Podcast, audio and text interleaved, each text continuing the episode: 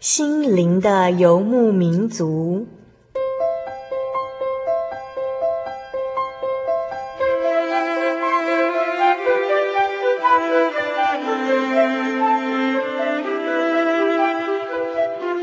在这个谁都不管谁的后现代社会里，每个人的心灵都是游牧民族。成长的过程就是寻找的过程。每一颗漂泊的心灵，其实都在寻找生命的绿洲。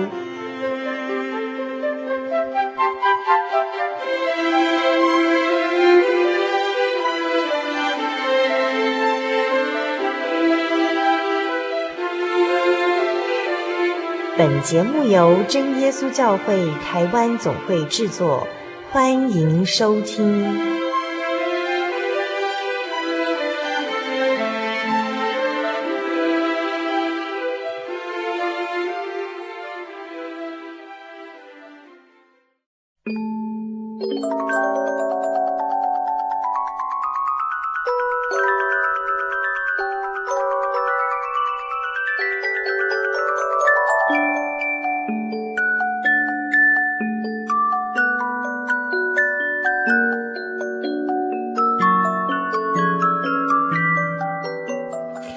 新的游牧民族，在空中朋友，大家好，大家平安，我是主凡，又到了我们每周在空中相会的时刻了。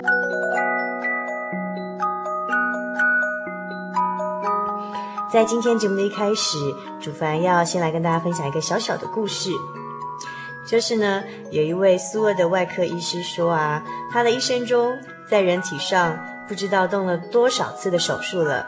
但是啊，他从来没有见过一个人的灵魂呢。那就有人问这位大夫啦，就是说，当你呢在替一位母亲开刀的时候，你是否有看见这位母亲对她的子女的爱呢？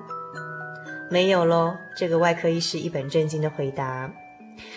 的确哦，我们很多人呢会以我们没办法目睹，就贸然的否定有一位造天造地的宇宙的主宰，我们的真神。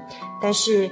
许多事情不是眼见为凭，否则信仰根本无法存在。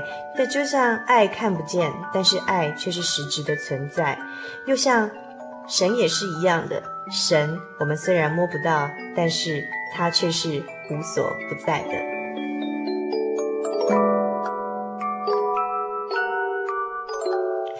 在上个星期的节目中，我们邀请到了一位呃很特别的来宾。他在高中的时候很爱读哲学，然后到了大学的时候学生物，然后研究所的时候学基础医学，然后呃博士班的时候本来是研究这个癌症，但是后来又决定出国，然后重新从医学系开始念起，要从一个呃临床的医师开始做起来，培养扎实的这种研究的基础。今天。这位特别来宾陈希贤将再度到我们节目当中来，然后呃告诉我们他经过严谨的思索以及查考全书，然后广泛的涉猎科学哲学、人生哲学之后，然后他居然宁愿相信圣经、相信创造论，而不接受广进化论。诶，不相信进化论是不是很不科学、很不现代呀？他到底是怎么想的呢？如果这个宇宙万物真的是有一位神创造出来的，那这位神又是谁创造的呢？这些问题在稍后的节目中，西贤都将跟我们一起来探讨哦，请您不要错过稍后兼具知性又感性的节目内容哦。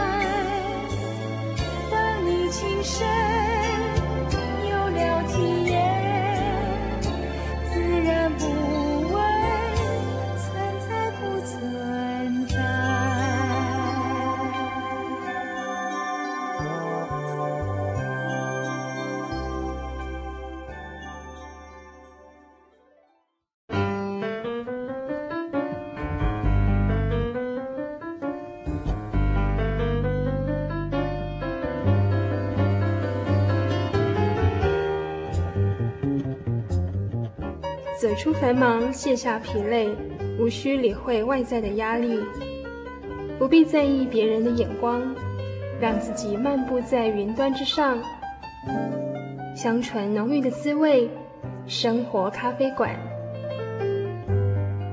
用心调味，与您共享。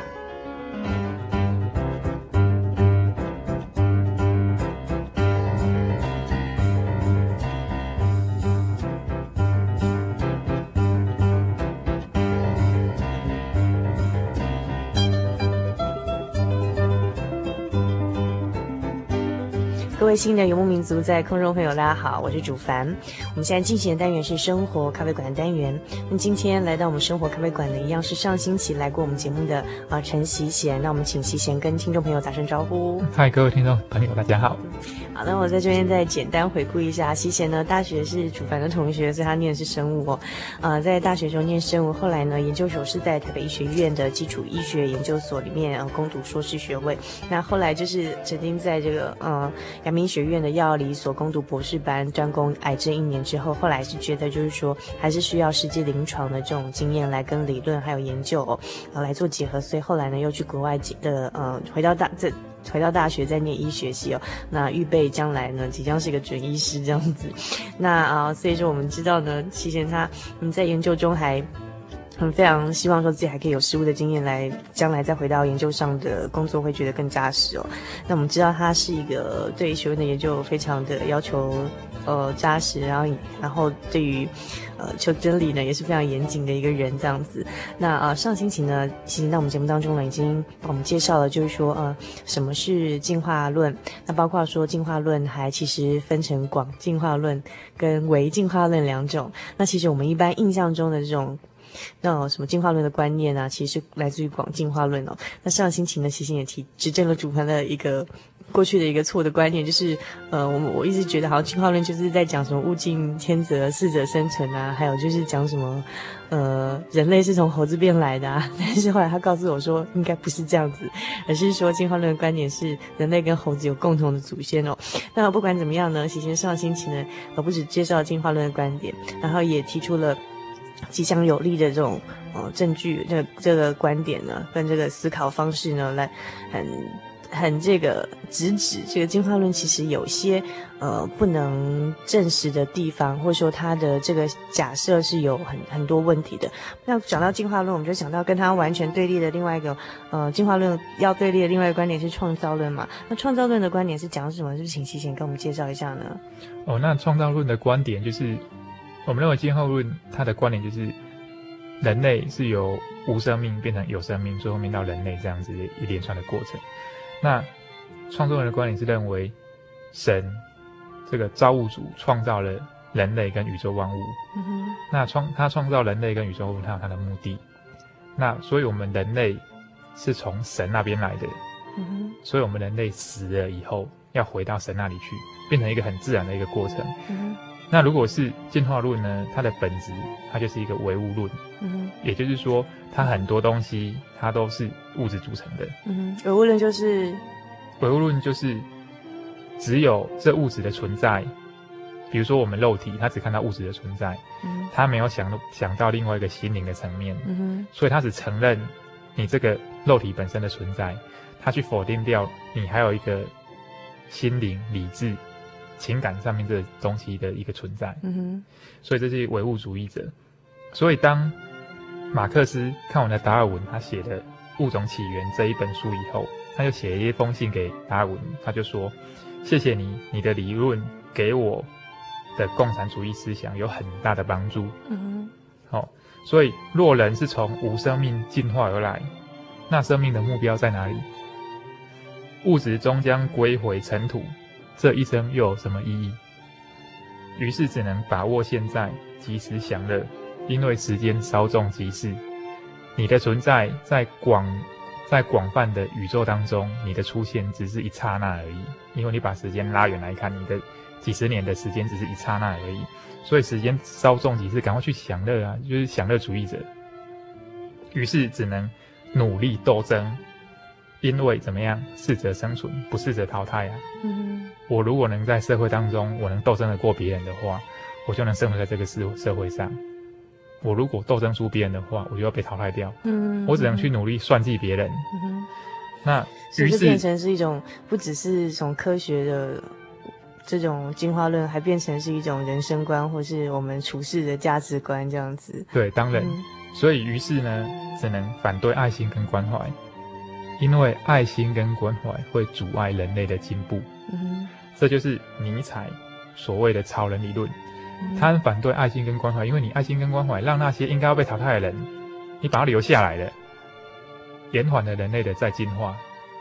本来人类要再进化成超人，就是 Overman，就是变成一个类似于比现在的人更高等的生物，嗯你把它延缓下来的，这样子的话，他就是反对爱心跟关怀。嗯那所以这整个世界会变成一个杀戮战场，完全以自我为主，自我主义为中心。好像唯一的目标就是要活下来，要生存。对，那任何的道德感都是以自我为为主，嗯以自己的利益为主。嗯这样子的话是非常危险的。难怪马克思他非常赞成达尔文的演化论。嗯哼那这牵扯到里面的一个中心思想，就是一个唯物主义。那造成这个世界上，你只要认为说这世界上的组成都是用物质，嗯哼。那以后生命的出现只是昙花一现，死后以后你什么都没有，嗯，这样你的生命就是一个很悲观的一个生命。嗯，也就是说，人从物质演化过来的，所以死了之后也是回归成物质，然后什么都没有留下，然后只承认就是说你的人的存在只有你肉眼可看到的那种肉，就是实际存在肉体的层面，那心灵啊或是其他的情感啊都不算，都都不承认它的存在，那实实际上只会让这样。衍生出来的一种人生哲学或价值观，只会变成诶，这样社会不会更好，所以让大家都没有爱心啊，不重视情感层面这样子。对，他们认为说，比如说我现在跟你在讲话，嗯是因为我喉咙在发声，嗯那也是因为我肉体的一个动作嗯所造成的，所以他就都是用科学的肉体来解释，嗯哼。他不会顾及到你的心灵的层面，不嗯不会顾及到你的思考方面，他认为你的思考也是因为你的神经元彼此互相放电的结果，嗯哼嗯哼。所以完全都是用物质来解释，嗯哼。嘿，没有心灵的那个层面，嗯哼。这样造成说整个观念都是以唯物主义为一个导向。这观念的话，是一个，我是觉得一个非常危险的一个观念。而且我觉得其实也也也好像太奇怪了点，这样人活着的价值跟意义到底何在呢？那好像人都没有盼望一样。对啊，所以所以在一九七九年哦，诺贝尔奖得主温伯格，他是一个物理学家，他有一次在飞机上，哦，俯视大地，他就说了一句话，他说：“这宇宙的结局，若不是失落在无限的冷酷中，就是回复到无可忍受的高温里。”无论如何，我们越研究这宇宙，就越觉得它似乎毫无意义。嗯哦，一个诺贝尔奖得主，他这么悲观，嗯哼嗯哼因为他觉得物质组成就是物质，嗯什么都没有。嗯同样，一九七八年的同项得主，诺贝尔奖的物理学者 Penzias，他就说了一句话：假如我只有圣经的头五卷书加上诗篇，或圣经的主要部分。那么我的结论与现在天文学的科学证据是不谋而合，嗯。所以前者对人生几乎是毫无毫无盼望，毫无盼望毫无意义的人生这样对子。后者却是非常的积极，嗯非常的乐观。嗯那我想说，一个相信有神跟一个没有相信有神的人，他们的人生观基本上是态度是差很多的。同样的，这两个都是诺贝尔奖得主，一个是前一任的，一个是后一任的，差一年而已。嗯他们的人生观几乎差这么多。嗯那我的意思就是说，什么样的人生观最适合你？你觉得悲观的人生观你会快乐，那你就去做悲观的人生观。如果你是觉得乐观的人生观你会快乐的话，你就往乐观的人生观去思考。如果你觉得神创造万物，让你能去了解到这个人生的意义的话，你可以再去追求这位神。如果你觉得一切都是由物质组成的话，你就去尽情享受你的快乐而已，因为你稍纵即逝，很快就过去了。所以每个人的想法是不一样的。那看你的选择是怎么样，你的生命就活得怎么样。其实，席姐，你刚刚也隐含了，就是说。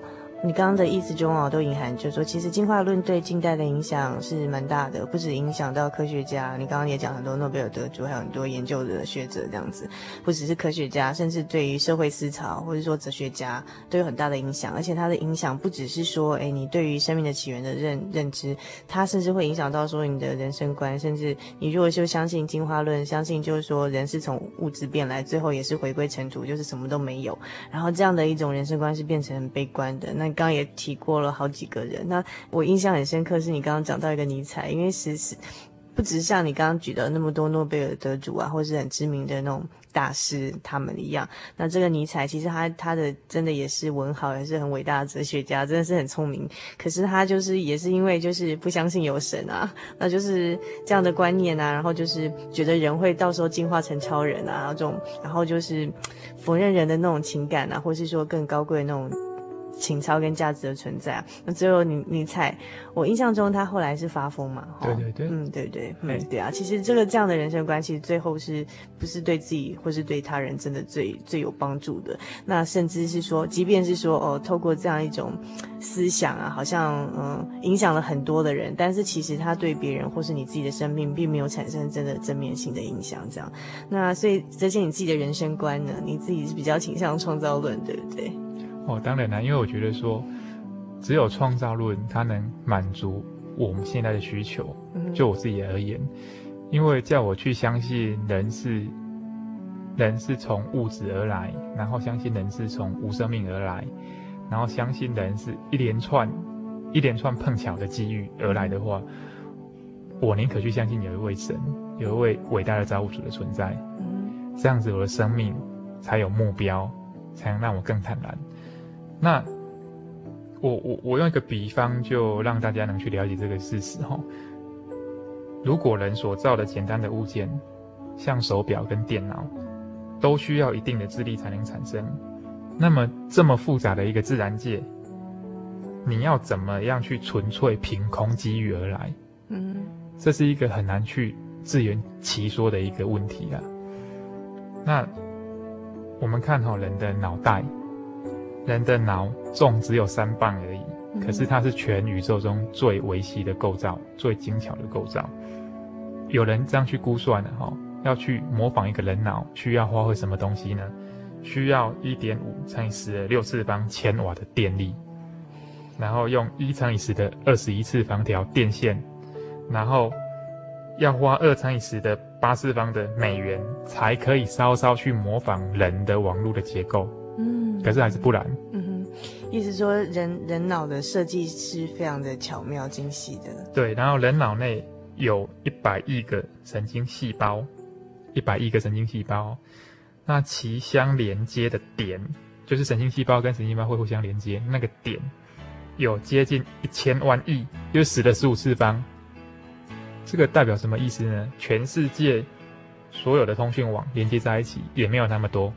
也没有一个人人脑那么多，一个人的脑袋这么多。对，所以你看到人脑的这个构造，你就知道说这么复杂、这么奇妙的一个构造，你相信它是凭空而来的，还是相信它是有人创造的？嗯、就是一个很简单的一个问题而已。如果是它是被创造，那创造它的真的是非常伟大的，这是非常伟大的一个造物主，这样。对，所以我们如果认为说我们是从神而来，神创造了我们以外，那我们就要去问说。什么是神？嗯哼，神在你的心目当中是一个什么样的一个定义？嗯。那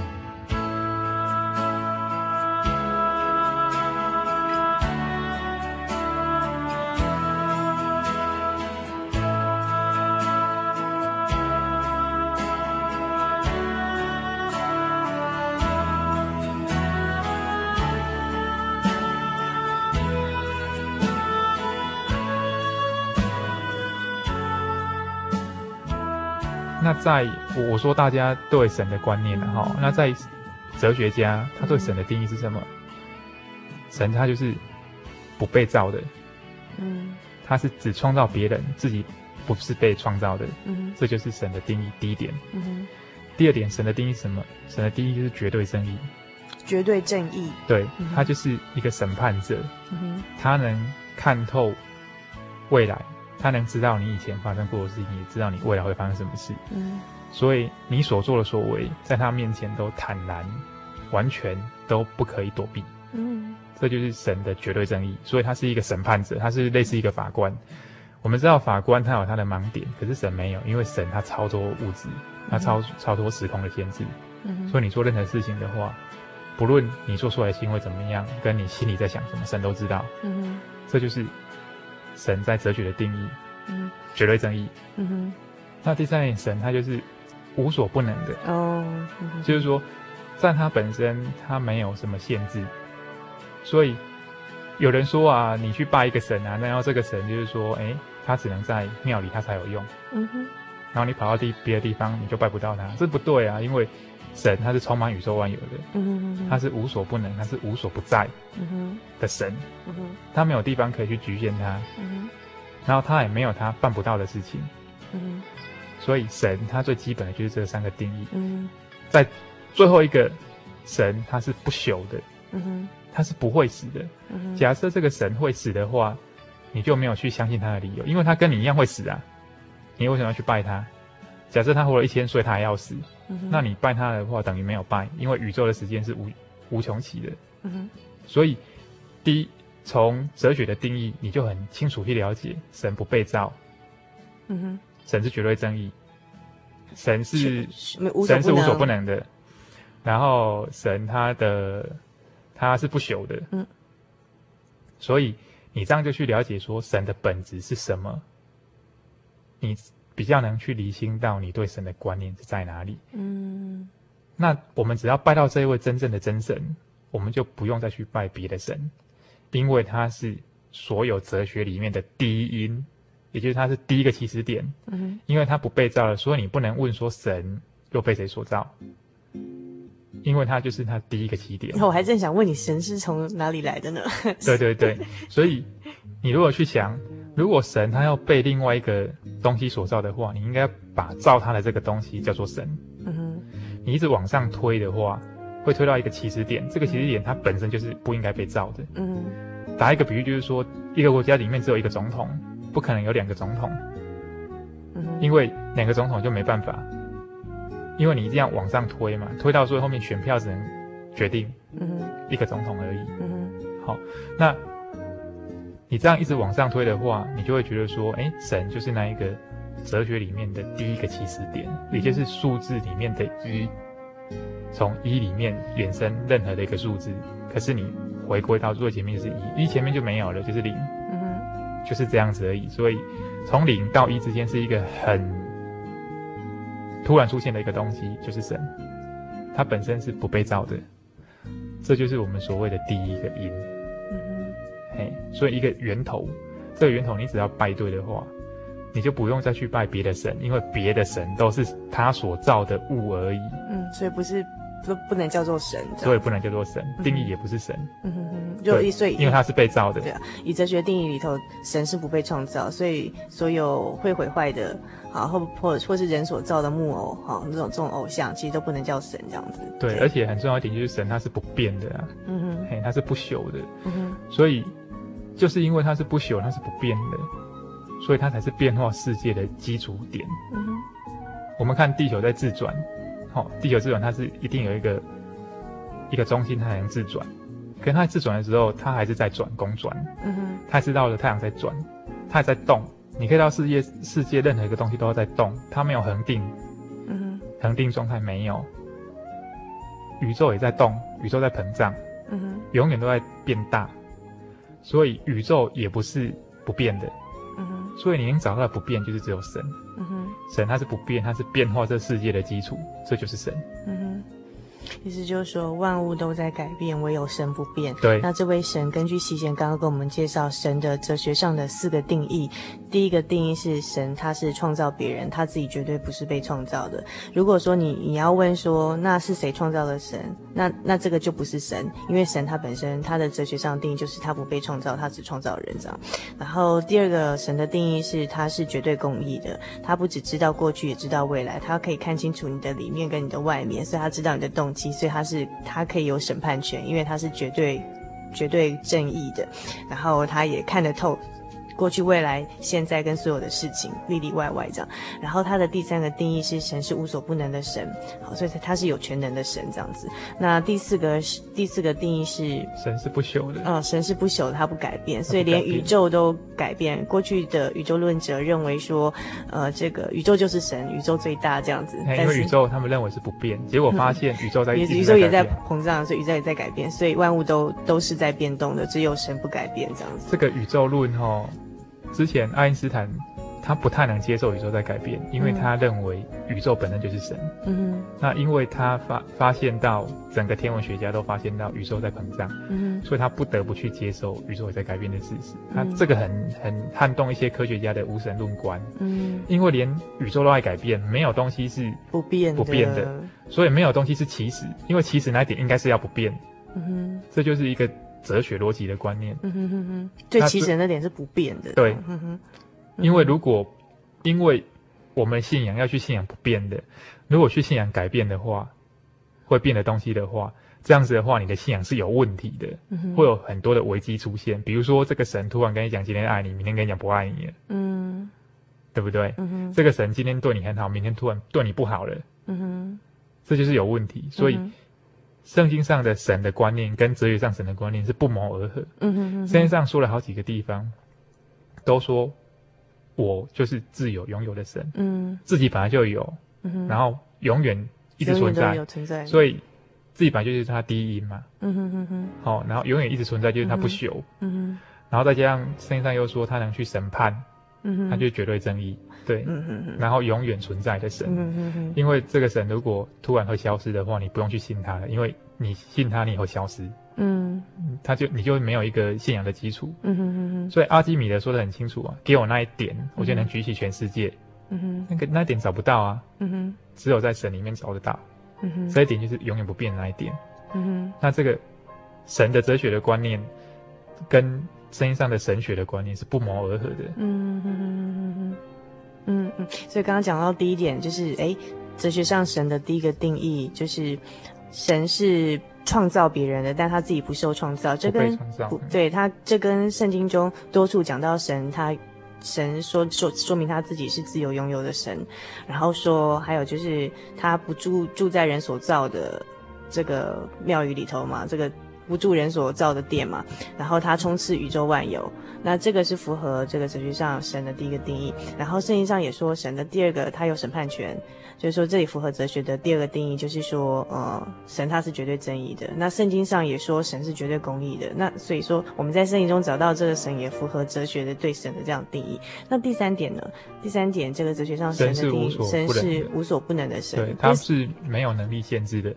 因为他只要一有能力限制的话，他就不是神，他就不是神。那事实上，我们看整本圣经，他这确实是无所不能的神。他不止创造天地万物哦，那种我们刚刚讲说人脑的那种设计，是全全世界这种资讯网络的那个都比不上一颗人脑头里头的这个神经网络的这个节点，对不对？所以说，这个这么精巧的设计呢，就是圣经上说都是神所造，而且神在圣经上多处记载行过大大小小，不管是自然界的还是其他非自然界的神迹，他都行过。所以这也在。在在证明圣经中记载的这位神呢，啊、呃，他是个无所不能的神。那第四点呢？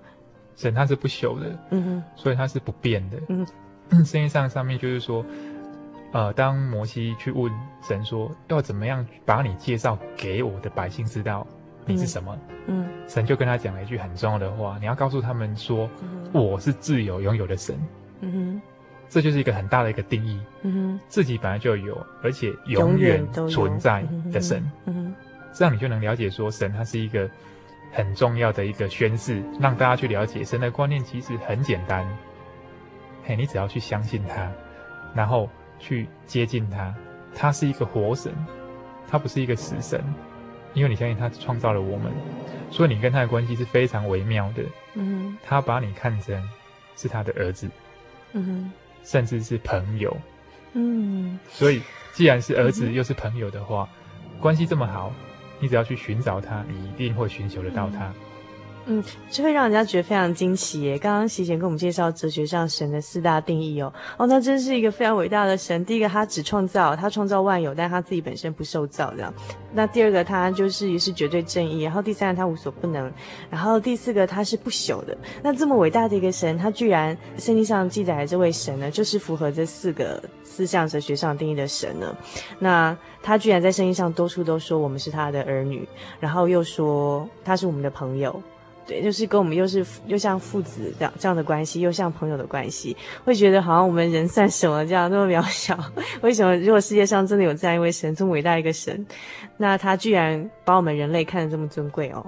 对啊，所以如果你相信说有这位神的存在的话，嗯哼，很简单，只要你打开你的心灵，跟他沟通的话，跟他祷告的话，我相信你一定会心有所体验。嗯哼，那这是一个我刚才说过，这是一个活的神。他会跟你有一个心灵的一个沟通，嗯，不是你想象的说你一定要到庙里面拿香香，对，拿香去拜烧什么？你，他是充满在宇宙万有之间的。嗯你只要一跪下来祷告的话，嗯他都能听得到你在说什么，嗯因为你跟他的关系是这么的不寻常。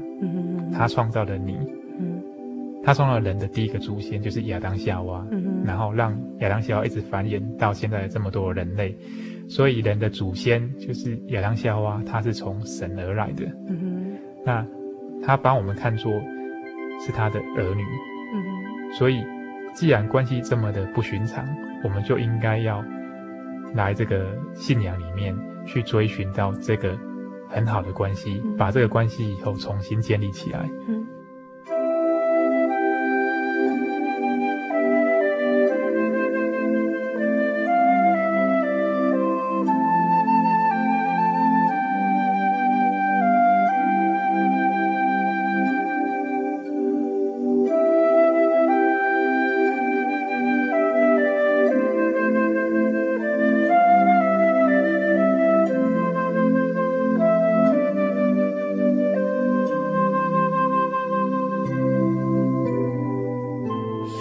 可以问一些你的经验吗？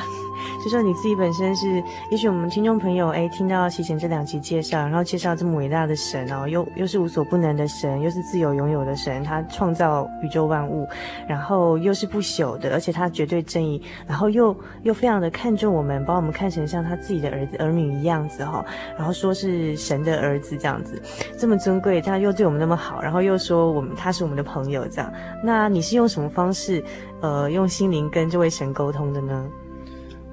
在讲到这个我本身的经验之前，哈，我我还是需要是先讲到一些大家的一些观点啊，嗯、就是之前一些科学家或是呃不是科学家，他们对神的看法，或是对演化论的看法，我还是要做一个补充哈。那那当然我们知道说，圣经上他常常说，我们可以有宇宙万物，嗯，可以看到神。嗯、周梦蝶他说了一句话，他就说。神因寂寞而创造万物，嗯，人又何独不能由创造来体认神？嗯好、哦，那在圣经上的罗马书第一章二十节，他就说了：嗯、自从造天地以来，神的永能和神性是明明可知的，虽然是眼不能见，但借着所造之物就可以晓得，叫人无可推诿。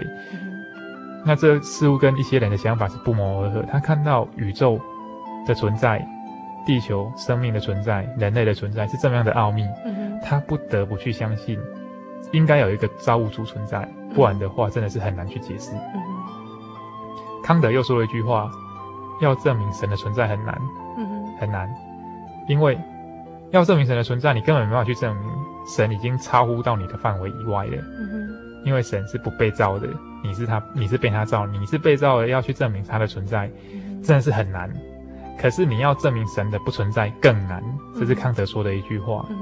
好、那我们知道康德是一个德国的哲学家。嗯、那在你对你对神的这个观念，你要去证明它，真的是要靠体验，嗯、很难用科学方法去证明。嗯、不能叫说神现在显现在你面前，你就要去相信。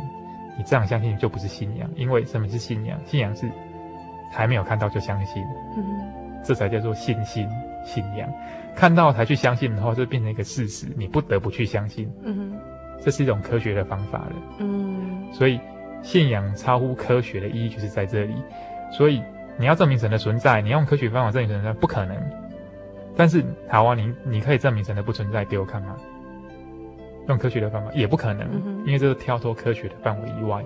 所以康德就说了一句话：要证明神的存在很难，要证明神的不存在更难。嗯那杨振宁博士就是我们得到诺贝尔诺贝尔奖的那个中国人哈，他要说了，这宇宙的出现绝对不是出于偶然。嗯哼他还是说，这宇宙出现不是出于偶然啊，一定是经过人人家巧妙的设计去创造出来的啊。牛顿之前古典物理学的鼻祖，他就说了一句话：即使没有任何其他的证据，光是一根大拇指就足够让我相信神的存在。他说的更明白一点啊，你什么都不要看，你看你的大拇指就知道了。嗯，他就相信神的存在，为什么看大拇指就相信神的存在？因为你不要小看这个大拇指啊，它里面的关节。嗯里面的肌肉、指甲、皮肤，如此的巧妙，如此的细致，还有怕汗的功能，嗯哼还有黑色素能去防止紫外线的功能，这些东西都能去足够精巧到你人没办法去做出来。嗯科学家到现在没办法在实验室里创造出一个单细胞生命，完全没办法，何况是要造一个人。所以科学家心思是非常大的，他也认清这一点。嗯所以生命的力量是非常伟大的。爱因斯坦说过一句话：“人生有许多的经验，其中最美的莫过于对奥秘世界的亲证。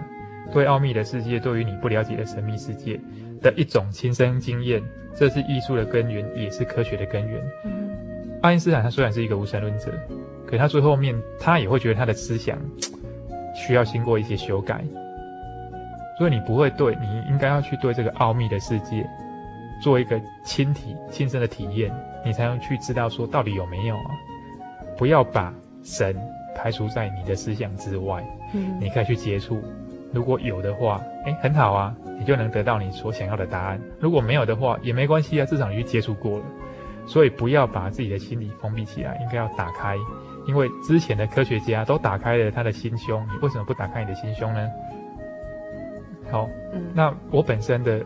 一些信仰上的一个体验就是这样子。嗯如果要叫我去相信进化论的话，我真的是没办法去相信，嗯因为进化论它否定掉一个创造的主，他否定掉任何一个东西，嗯那他只用物质来解释这个世界，那我没办法去接受，因为我觉得这如果相信他的话，我的生命没有目标，嗯我只能吃喝玩乐，我只能尽情享受，因为这时间一过，我就要走了。我就要回归尘土，一切归于无有。我只能图求私欲。所以，如果有神的观念以后，这个神告诉你你是从他那里来的，你死了死了以后也要去他那里。人死了以后不是生命的结束，反而是生命的另一个形态的一个开始。所以，基督徒里面有一个叫做永生的观念。人他有起始点。可是他是有一个永生的观念，你这时刻，这从这时刻诞生以后，你就是一个不死的，永远存在。可是永远存在是永远的生命跟永远的堕落，嗯分这两种而已。嗯嗯嗯，所以这是你的生命是一直延续下去的，你不会因为你死掉，你生命就不见了。所以基督徒认为人死后肉体不见了，可是你还有灵魂，嗯这就是另一个形态的生命的存在。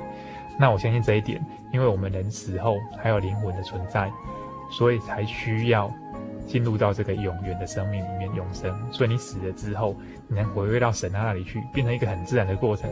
你从神那边而来，你死后回归到神那里去。那希望说各位的听众朋友，有一天也能去思考这个问题：你从哪里来？你要往哪里去？人生的意义在哪里？你现在做这个事情，为什么你要做？为什么你强调这件事情是我做的？如果人的生命只是这么短暂，你不用去强调这这这些东西是你做的，因为你有一天是你要死，这些事情完全跟你没有关系了。可是因为我相信人死后不是生命的结束，反而是另一个开始。所以我们要怎么样去追求这一段永远的生命？需要跟神来重新建立关系，这是我的看法。再说，我相不相信这个进化论？哈，因为我刚才提了很多例子，嗯，进化论它在科学上里面，它还是一直争议非常的大，嗯，所以从理智上的方面，从科学的方法上的研究上面的话，我觉得进化论还是有一个很大的探讨的空间，嗯，所以要叫我因为进化论的理论来相信的话，现在是不可能，因为没有足足够的科学证据让我去相信，嗯，因为创造论它是最符合我们的生理的需要，嗯，心理上的需要。那我本身是不是有什么对这个创造论有什么信仰的体验？其实很简单，呃，我觉得信仰上面的一个体验，它是落实在你生活当中。嗯哼。当你有遇到什么问题、有什么困难的时候，你可以随时随地，不论在任何地方，不论什么时间，你都可以跪下来，跟这位神祷告，跟他诉说你的心事。这就是最。普通的、最简单的一个信仰上的一个生活，嗯哼，那它能让你心灵得到一些安慰跟平静，嗯哼，这些就是一个很好的一个信仰的一个例子，嗯哼，对。那每次当我遇到一些困难，哎，或是我在求学的过程当中遇到一些困难，哦，不论在生活上，不论在学业上，不论在情感上，哎，我都我都能跪下来跟这位神祷告。那它带给我的就是一种平安跟喜乐。它在我生命当中的话，呃，是一种稳定支持的一个力量，让我朝我的目标上面去前进。嗯哼。虽然没有说像很多人所谓的很大的一个神迹奇事，我觉得这种平凡就是一个不平凡。嗯哼。这种平安就是一种。这种。这种平凡说的就是很平凡嘛，没什么事情。可是就是一种不平凡。这种平安就是一种难得，所以我觉得只要生活的很顺利、很平安、很喜乐、很轻松，你的信仰能落实到你生活里面，这样子的信仰就是最稳当的，嗯，也不需要经过什么，一定要什么神迹，一定要突然发生什么事情你才能感受到，不需要。神他就是落实在身边，他无时无刻都在陪伴着你，他就是你最好的朋友，嗯哼，嗯，他随时随随地。张开双手来欢迎你，只要你愿意打开你的心灵，去跟他诉说。我记得我有个朋友，他是呃北医的一个医学系的学生哈，那他现在也也是一个精神科医师。他之前我在念北医的时候，呃，他是一个他也是慕道来信的。嗯哼。有一次，我我跟他一起祷告，在我住的地方祷告，然后他得到圣灵，在住的地方祷告，过去来得到他得到圣灵的。他怎么跟主耶稣讲？他要跟神讲说：“虽然我不认识你，但求你让我认识你。”他只跟神讲这句话，他就得到圣灵了。嗯哼。他只要把他心胸一打开，神的全能跟神的力量就进来，让他了解到神真的存在哦。你只要真的去做的话，他是活生生的神。他不是不会听你祷告的神，他不是死一个死死气奄奄的神。所以。很明显的例子，只要你肯张开你的双手，神必定用更大的回报来让你知道说，我存在，我爱你。嗯，就是在你那位朋友的例子上，就是他神就赏赐他宝贵的圣灵，让他当场体会到神的存在。对，那现在他受洗了，然后现在在 在那个。当一个精神科医生，你当场怎么知道他得到圣灵呢？我因为他说灵言，嗯哼，嘿，然后他他就跟我讲说，哦，我我得到圣灵了。他自己也知道说我们将会得到圣灵会说灵言这样子，嗯、他就很高兴。圣经上说得到圣灵的话，他会有说方言的一个现象，让你知道说神的灵在你心里面。嗯哼，所以你当场就知道你这位朋友得到圣灵这样子。对，嗯、那他自己也知道，不是说我知道啊。嗯我知道还不足啊，他要自己也知道啊，嗯、他就自己说：“哎、欸，学长学长，我跟你讲，我得到圣灵了。嗯”他就很高兴，他就当场哭出来。嗯哼，欸、就高兴的哭啊！吼，对对对对对，所以，所以我相信你只要肯去体验这位真神，神一定会让你体验到，因为他真的是创造我们的神，不是假的。只要你去体验，你不用科学方法去证明，因为他没办法让你用科学方法去证明的。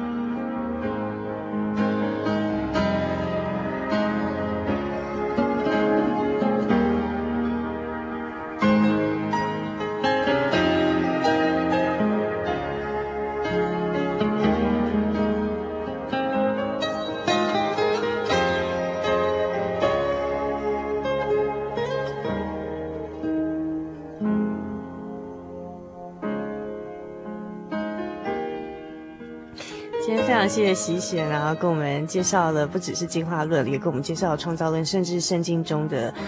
诸多记载，怎么样确实的完全印证这哲学上定义的神的这种观念，而且呢，甚至这个神还在圣经中多处的说我们是他的儿儿女，然后他是我们的朋友，然后把我们看得这么宝贵，然后喜贤也跟我们介绍说，只要听亲爱的听众朋友，你打开你的心门，然后你。迎接这位神进来，你向他祷告，他会给你更大的回报。那他举到他的另外一个朋友的例子，就是他那时候啊，呃，两个人在宿舍的时候，他们那位朋友祷告的时候只说：“哦，神啊，求你，如果你真的存在，求你让我认识你。”结果神就当场赐给他宝贵的圣灵，让他体会到真的有神，而且这位神确实真实的存在。那这个也许我们没有办法像进化论或什么用科学这样子，科学要找证据啊，左证右证。但是其实这是每个人你用你的心灵确实的可以去在你身上得到的一个明据，就是去体验这位神这样。那么在我们这个单元结束之前，西贤啊，是不是简短的一句话跟我们听众朋友做最后的分享呢？那也许我们之后听众朋友对于这种科学看信仰啊，还是说对进化论还是有进一步的问题的话，呃，是不是也可以继续来信到我们节目中，然后我们来转问您也可以嘛？对不对？跟你做进一步的沟通这样。那我用最后一句话来呃来做一个结束哈。那这跟进后论没有关系了，然后、嗯、那就是有关于信仰上面的东西哈。一个台大的哲学生他写了一句话，我觉得这句话还不错哦，也不是我我写的。他说了一句话：生命既不是圆满，也不是缺憾，而是一项沉重的试验。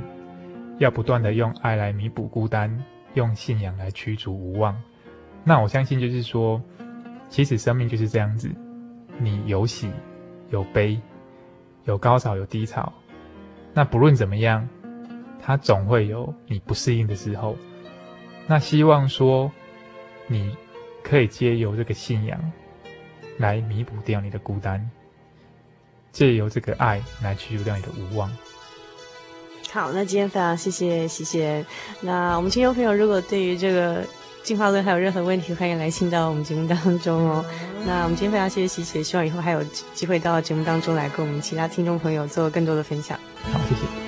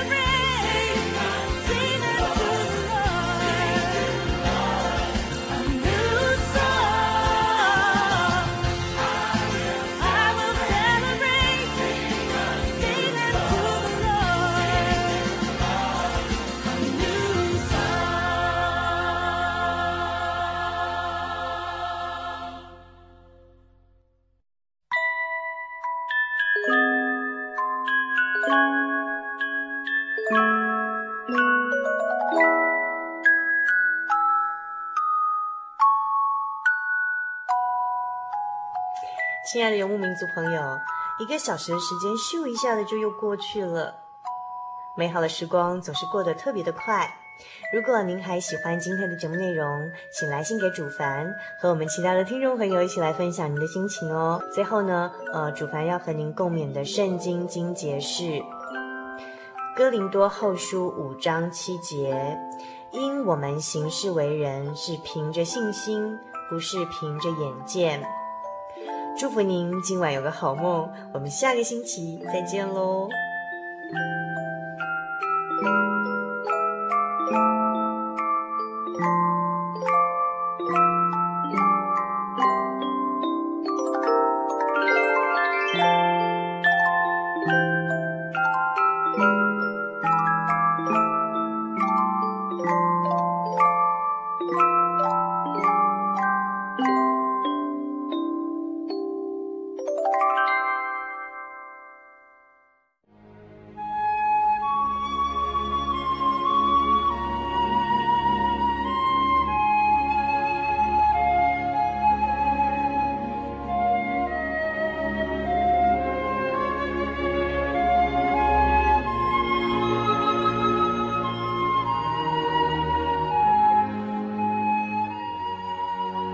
息日是真神为人设立的，让人能纪念神的救恩，并得着身心灵的休息。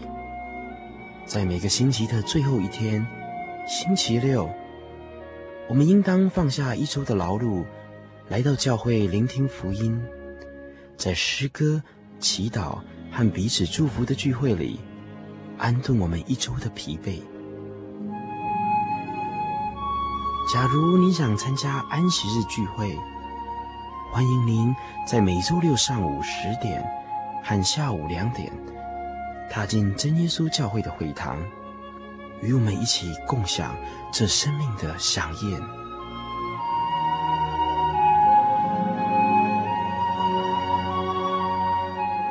真耶稣教会邀请您一同来参加安息日聚会。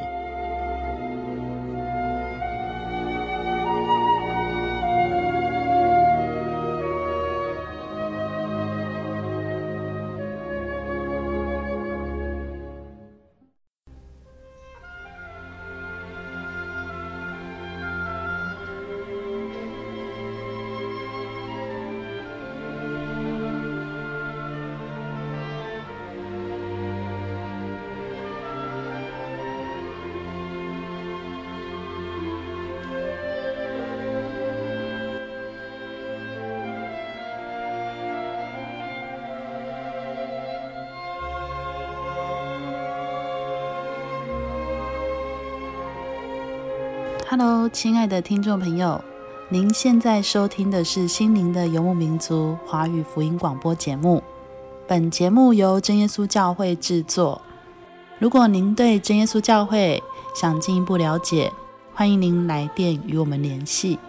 我们的电话是四零八七七一八一七八四零八七七一八一七八。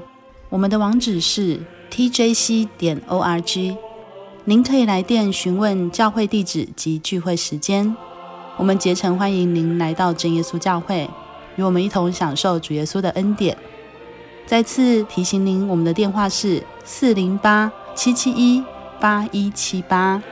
在这里也要再次邀请您继续收听心灵的游牧民族华语福音广播节目。我们期待与您空中再相会。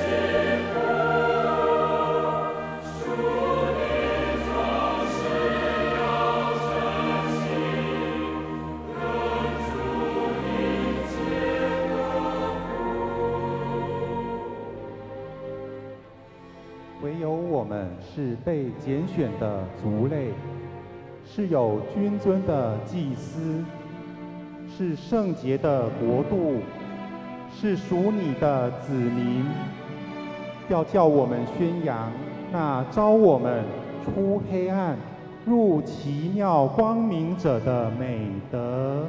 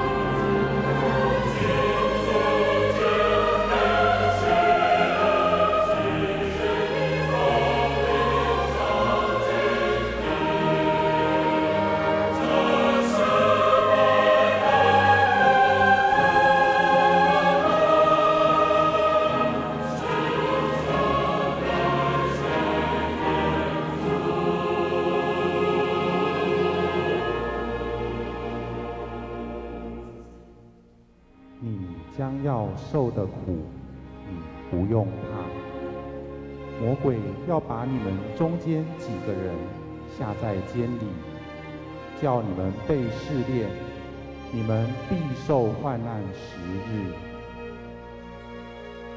你务要至死忠心，我就赐给你那生命的冠冕。